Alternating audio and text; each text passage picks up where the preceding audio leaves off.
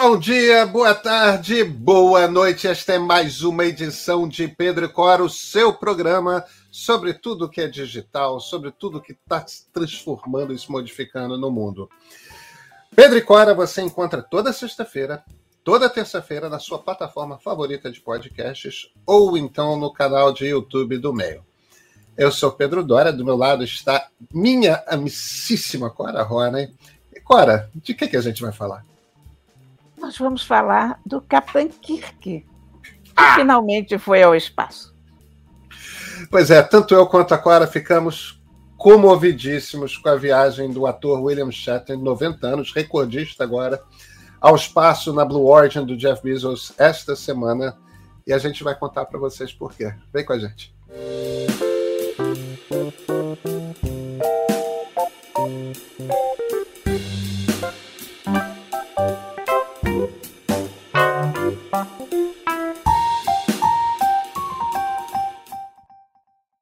Pedrinho, essa semana aconteceu uma das cenas mais emocionantes que eu vi em muito tempo.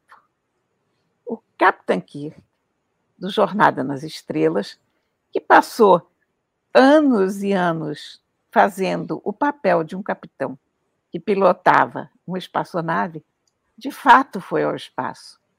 Ele está com 90 anos e quando ele desceu, ele foi ao espaço na Blue Origin, que é a nave do Jeff Bezos. E quando ele voltou, ele não sabia descrever a sensação de tão emocionado que ele estava. Foi lindo de ver, lindo. E, e engraçado, porque ele estava muito mal articulado, coitado, porque ele realmente viveu uma das experiências mais impactantes da vida dele. Ele não tinha palavras para descrever aquilo. E, no entanto, apesar disso, ele disse tudo. É, eu, eu, Clara, eu, eu vi, eu vi, eu assisti isso ao vivo é, pelo, pelo YouTube da, da, da Blue Origin do, do, do Bezos e eu fiquei emocionado, tipo, em tempo real. Eu achei linda a cena. Eu achei linda a cena. E é muito engraçado que se você presta atenção nas palavras do, do, do William Shatner, que aliás bateu o recorde, né? Ele é já o homem mais velho a ter ido para o espaço aos 90 anos de idade. Mas se você presta atenção nas palavras dele, ele não consegue articular uma ideia.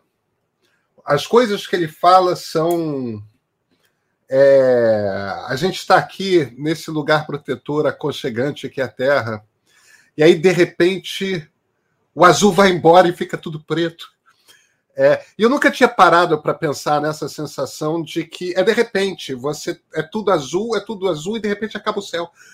E, e, e é como se tivesse desaparecido o céu, o céu fica para trás e você está no imenso vazio, né? E e é engraçado que ele deve ter pensado e refletido sobre o espaço por muitos anos, porque o William Shatner é um ator de um personagem só. Ele passou a vida. Ele passou a vida, ele fez durante três anos a primeira, a primeira série de, de Star Trek. Aí depois, a partir do final dos anos 70, ele fez uma série de filmes, né? É, foram, se não me engano, seis filmes com o elenco original. Então ele passou o final dos anos 70, os anos 80 e até o iníciozinho dos anos 90 fazendo longas metragens e que ele fazia essencialmente o mesmo personagem. Não é possível que ele não tenha tido algum tipo de reflexão a respeito do espaço. E, obviamente, aquela experiência de 5, 10 minutos deixou ele absolutamente estupefato, desmundado, delírio é, a sensação de. Aí ele começou a falar de morte. Será que existe, será que existe morte? Será que. Ele estava ali num, num, numa, num momento de êxtase. E o mais engraçado é o seguinte: todas as outras pessoas que tinham deixado a cápsula da nave, quando eles voltam para a Terra, Todas as outras pessoas estavam felizes, estourando champanhe, e saímos da terra, oba. Ele não, ele estava. Ele estava ele foi para um lugar. A mente dele foi para um lugar e ficou ali de. Ele teve uma experiência transcendental ali, Cora. E o mais engraçado é o Jeff Bezos, né? Que foi lá é. cumprimentar ele, aí ele começou a falar poesia, e essência, virou as costas, aí percebeu que não devia ter virado as costas, ficou olhando para ele meio que sem. Enquanto que ele estava em transe. Foi Agora... a cena mais bonita que eu já vi de todas essas experiências privadas de voo ao espaço. Olha, mas eu preciso te dizer uma coisa, que era muito necessário. Ele, ele foi, evidentemente, num golpe publicitário para a Blue Origin e tal. Mas era muito preciso que um artista tivesse feito essa viagem. Porque a verdade é que, essa altura, 600 pessoas já foram e ninguém conseguiu definir como ele definiu. Esse ponto que você também não tinha se dado conta, e eu também não, e que provavelmente ninguém se deu conta. É que é azul até um determinado ponto e de repente é preto. De repente é o nada. E aí eu me dei conta que eu preciso muito ir. É claro Porque... que a gente precisa ir, Cora. É claro que a gente precisa ir. Porque... A gente não vai ter dinheiro para ir, né? Mas essa é outra história. Mas olha, a ideia disso, a ideia dele ter visto a fragilidade da Terra, a fragilidade do, do ah. ar que nos envolve, isso foi muito impressionante.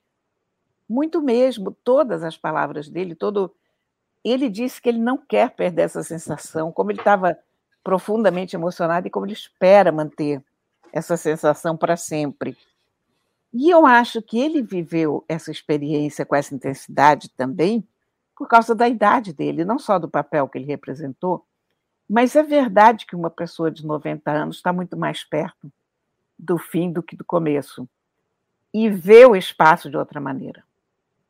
Quer dizer, houve ali uma dimensão do tempo na alma desse homem, sabe?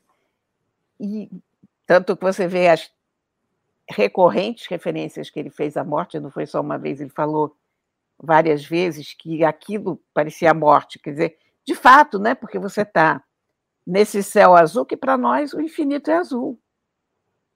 A gente é. olha para o céu, é azul. É. O infinito não é azul. O infinito é a escuridão.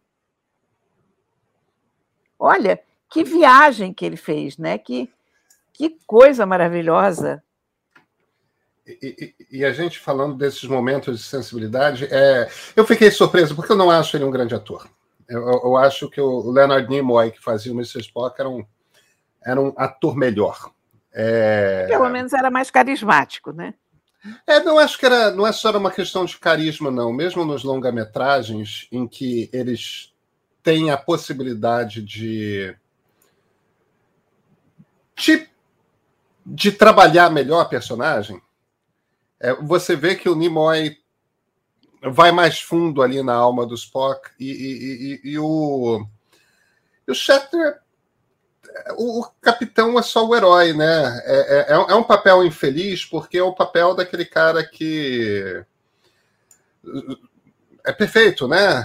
É, não tem a rabugentice do Dr. McCoy, é, não tem a, a, a, coisa do engenheiro do Mr. Scott, do Scotty, que, que é, tá sempre tenso, tendo que resolver coisas, tudo mais. Não tem o um aspecto lógico e sempre muito intrigado com os humanos do Mr. Spock. O, o, o Kirk é sempre o cara que para ele é tudo certo. É sempre tá sempre de bom humor, tá sempre é, heróico, tá sempre é um personagem para um canastrão. Ainda mais quando você pensa como, é, como se pensava cinema e televisão para grandes audiências nos anos 50, 60 e 70 nos Estados Unidos. Eles, eles gostavam de botar canastrões bonitões nesse tipo de papel. Né? É... Mas, mas tem uma coisa surpreendente ali que é. Eu tinha um certo preconceito com ele como ator por causa disso, e no entanto, não. É um cara que está com a sensibilidade muito no lugar, muito ele mais tem... do que todo mundo que viajou. Olha, ele tem muita densidade atômica. Eu, eu nunca teria é, pensado isso dele. É, é, Mas eu, eu fiquei muito emocionada com a reação dele, porque você vê de que de todo mundo que foi, ele foi o único que entendeu o tamanho da experiência. É, é, Ninguém é mais entendeu. Ele, ele saiu. Os outros todos acharam o oh, cool, legal. Não, gente. Você saiu é. da Terra. Você saiu do, do lugar onde o infinito é azul para o lugar onde o infinito é negro, escuro. É. Olha, não dá para a gente imaginar o que, que deve ser isso.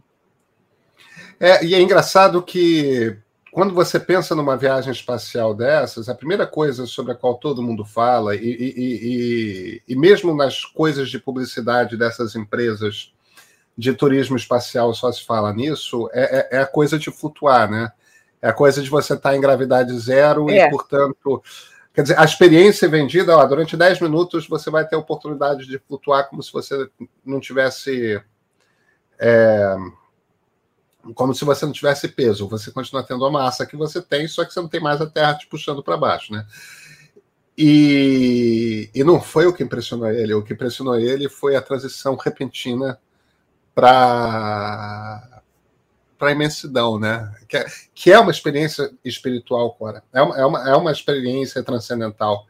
É, inevitavelmente, né? O Sam Harris, que é o, o, Sam Harris é aquele neurocientista que o, o, é um dos três cavaleiros do Apocalipse, como meu irmão chama, meu irmão é um ateu militante.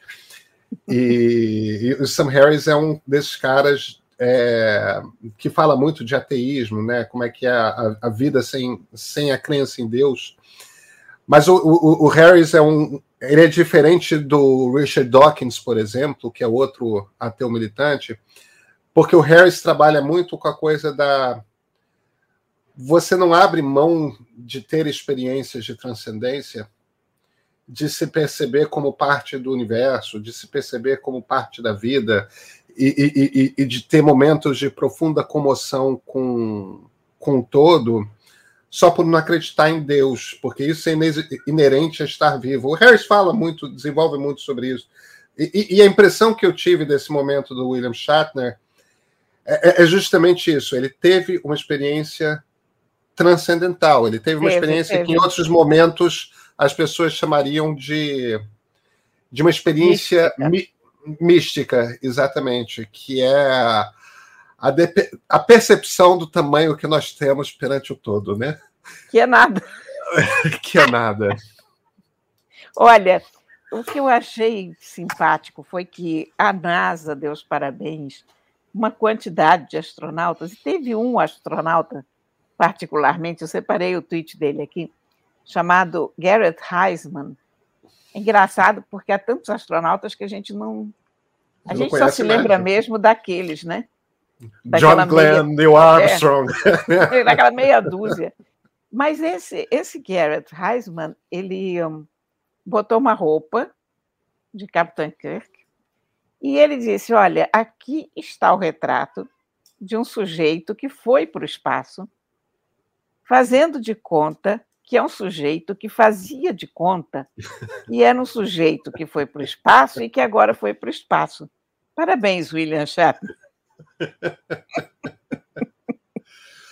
Agora, dessas, dessas coisas, é, eu guardo duas, duas, é, dois itens que acho que me marcam mais da cobertura disso.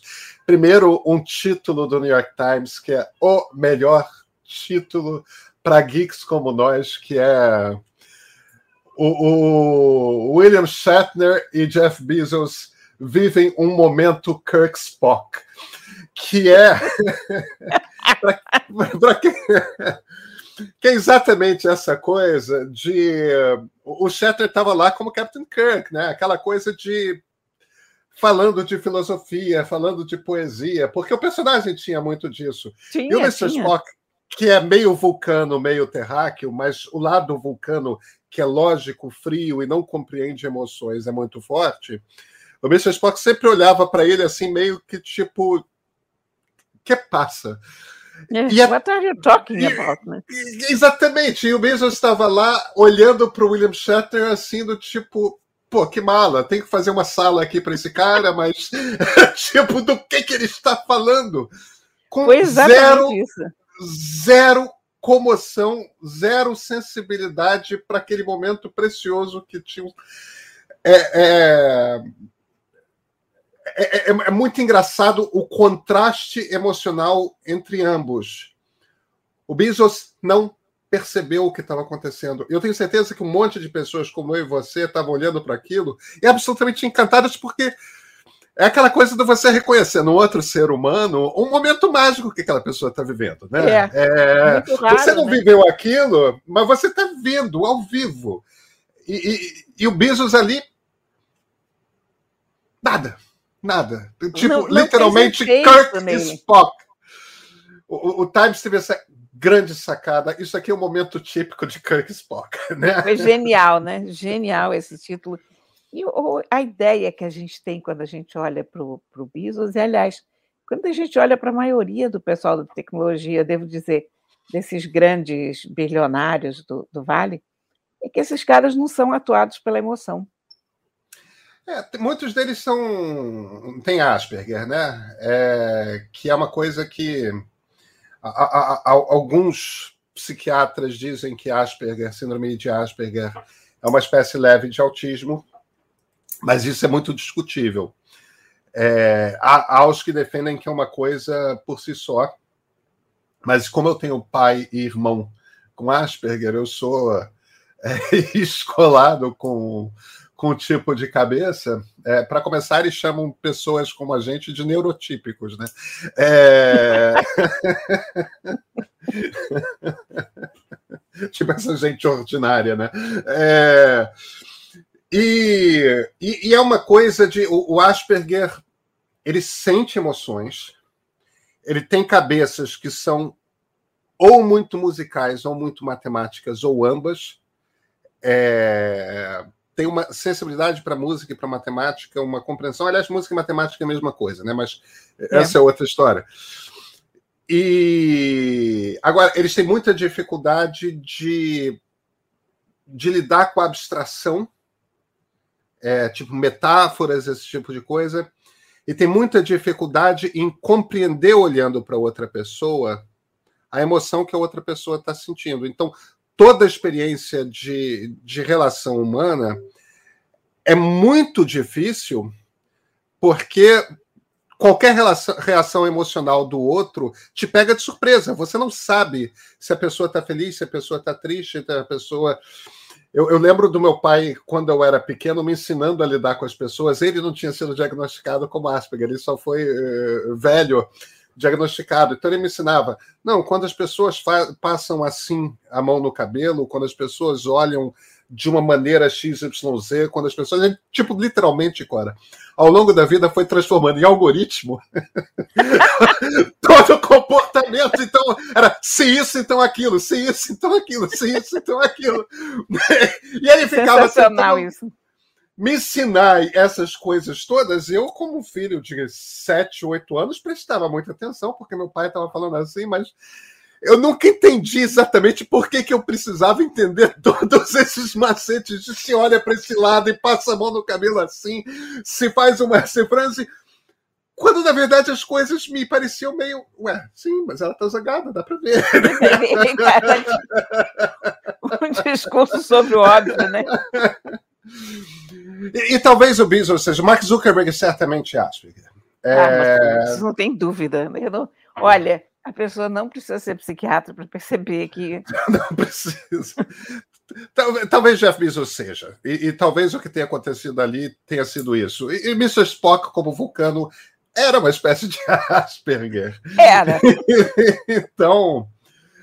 Mas o, a outra coisa engraçada que, que eu vi foi um meme muito divertido, que alguém pegou a fotografia da tripulação é, com, com, com Kirk ali e alterou a cor dos uniformes. Botou todo mundo com camisa vermelha e a insígnia da Enterprise, com exceção do Kirk, que estava com a camisa amarela e a insígnia da Enterprise. E, e, e puseram uma manchete assim do tipo. Tripulantes da, da, da nova uh, nave estão preocupados com mudança de uniformes. E, e, e a sacada aí é que todo episódio de Star Trek, alguém com a camisa vermelha morria. então é aquela coisa: não quero alguém com a camisa azul, não quero alguém com a camisa amarela, mas alguém com a camisa vermelha ia morrer. É, enfim, piadas, piadas de quem assistia séries nos anos 70, né? Olha, e mais uma coisa que a gente tem que comentar nesse episódio todo é o seguinte: é que Agora discute-se se as pessoas que foram ao espaço nessas, nessas naves comerciais, se elas fazem jus ao título de astronauta ou não. É por causa da altura, né? É aquela coisa Porque, de. em tese, não. Eu acho que, na verdade, menos por causa da altura do que por causa do, da função turismo, porque a gente imagina que o astronauta é um tripulante preparado, né? Ah, se você vai no banco do carona, você merece ser chamado de, de astronauta. Então, nesse momento, eles estão sendo chamados de astronautas comerciais. Acho horrível. Eu, eu, acho, eu mas... acho, isso bobagem. O astronauta é o navegante nos astros. É claro que sim. Se você é vai para para o que a palavra quer dizer. Ah, mas eu, eu, eu, se fosse o Buzz, eu ia ficar muito chateada. Porque, Buzz Aldrin. É, porque você pensa, o, você tinha que ter muito trabalho para ser um astronauta, não era uma coisa. Ser astronauta não era trivial de jeito nenhum. É verdade que se o Marcos Pontes pode se chamar de astronauta, qualquer pessoa pode se chamar de astronauta. Pronto. Pois é, porque o, o Marcos Pontes, nosso ilustríssimo ministro, é um bom exemplo disso. É... É. Muitas das carona. pessoas muitas das pessoas que vão para essas viagens espaciais hoje, para a Estação Espacial Internacional tudo mais, são um pouco acordo diplomático de precisamos levar alguém de tal nacionalidade. Né? Aí os europeus levam, os chineses levam, os russos levam, os americanos levam, e, e tem uma diplomacia, tem uma. Claro, o Marcos Pontes levou lá e uma mandioca, umas experiências. Pé de feijão é, é, umas experiências brasileiras. E fez e qualquer um podia ter feito, entendeu? Você podia ter levado alguém muito mais sofisticado do que um coronel da Força Aérea Brasileira, que agora, como ministro, a gente tem clareza de que não é um cientista, né? Não, não. é um, um, um, engenheiro, não é. Sequer sabe o que é ciência, para dizer a verdade. É, então Sou mais William Shatner, Cora. Eu também. Nos vemos na terça-feira? Sim, senhor. Então, até lá.